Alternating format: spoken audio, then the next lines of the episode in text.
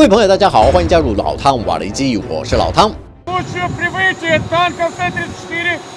来自路透社的消息，俄罗斯沃罗涅日州州长谢古夫证实，俄军第十四集团军副司令扎瓦茨基少将日前在乌克兰的一个据点阵亡。谢古夫形容这是一次痛彻心扉的损失。不过，他并没有对扎瓦茨基少将的阵亡透露更多细节。然而，根据新闻调查媒体 iStories 的报道指出，扎瓦茨基是俄乌战争以来俄军作战单位阵亡的第十二位高阶军官，也是第七位得到官方证实在乌克兰战场上阵亡的将官。公开资料显示，扎瓦茨基长期服务于战车单位，并在2021年接任第二近卫摩步师的师长。根据俄国网络媒体新俄罗斯的报道表示，扎瓦茨基是在哈尔科夫州的战斗中阵亡。另外，未经证实的消息声称，扎瓦茨基在靠近伊久姆附近因为误触地雷而丧生。他之所以被派驻到当地，源自于俄罗斯入侵乌克兰时，扎瓦茨基被任命为进攻哈尔科夫州的指挥官。半年后，又在乌克兰大反攻的战役中。负责协助俄军伤兵后撤。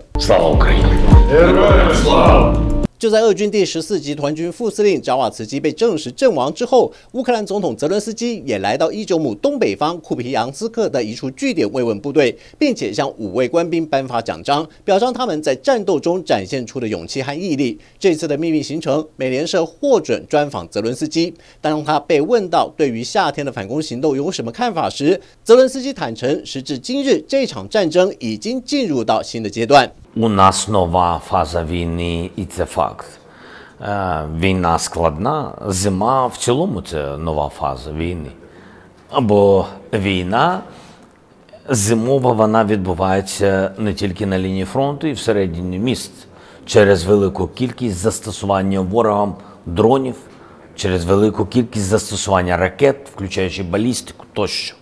І тому зимова війна вона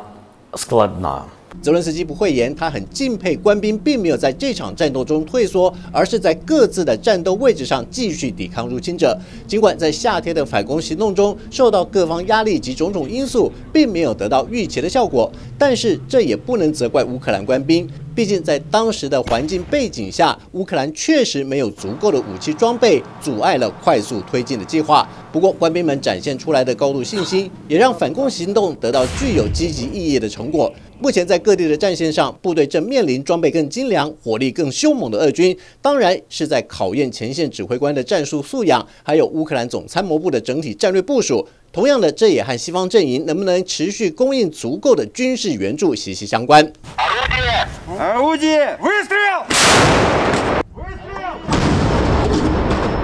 不过，俄罗斯国防部长绍伊古在一场高阶军官会议上表示，过去六个月当中，乌克兰已经折损了十二万五千名官兵，同时被摧毁超过一万六千件武器装备。绍伊古进一步强调，就算乌克兰发起反攻行动，外加又有西方的军事援助，乌克兰的军事指挥官们并没有改变战场态势，反而导致更多部队官兵的伤亡。如今，俄罗斯国防部为了以战代训，决定要在乌克兰二战区内新建现代化。В 2024 году основные усилия планируется сосредоточить на подготовке войск к решению задач спецоперации. В зоне специальной военной операции оборудуется семь современных полигонов, на двух из которых работы завершены в полном объеме. КП-2, сход первого из ракетоместа номер 4, сход второй из ракетоместа номер 3.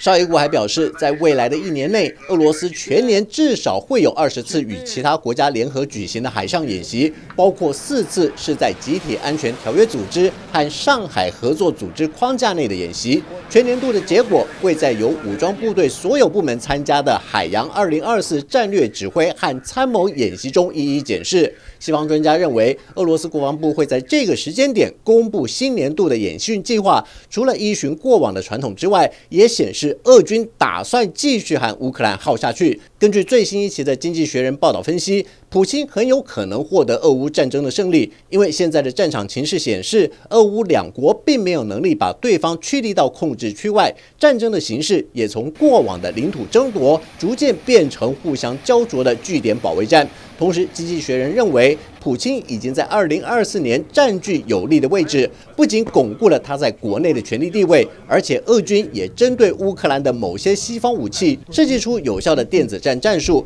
甚至可能在伊朗和北韩的援助下得到更多的无人机和炮弹，让俄军的后勤补给不虞匮乏。如此一来，反倒是乌克兰的情况不容乐观。Вчора привезли це ім'євіни їбучої нахуй, блядь. Нащо вона кому нужна? Ви топливо привезіть, люди замерзають, блядь. 这场由货运业者主导的封路抗议已经持续了一个月，主要的原因就是不满俄乌开战以来，欧盟为了协助乌克兰的军事和人道援助，特别向乌克兰货运开放边境，撤销乌克兰过境货车的许可证制度。只是原来的美意却成为这一次封路事件的导火线，而且率先发难的国家还是战争爆发后最挺基辅的波兰。波兰业者大吐苦水，许可证制度撤销之后，乌克兰从过去每年跨境货运十六万车次。暴增到今年的一百万车次，已经是变相争夺这个市场，侵害波兰货运业者的权益。他们要求欧盟恢复以往的许可证制度，阻止乌克兰业者扰乱市场。不过，乌克兰也有抱怨，指称波兰货运业者将八条通往两国之间的陆路通道封锁了四条，造成乌克兰十一月的进口量比十月减少了百分之二十，导致乌克兰 GDP 至少有百分之一的冲击。而且，波兰的做法只会让乌克兰物物资匮乏的情况更加雪上加霜，所以基辅当局除了希望波兰为大局着想之外，也能停止联手斯洛伐克和匈牙利采取相同的封路手段，造成乌克兰的沉重负担。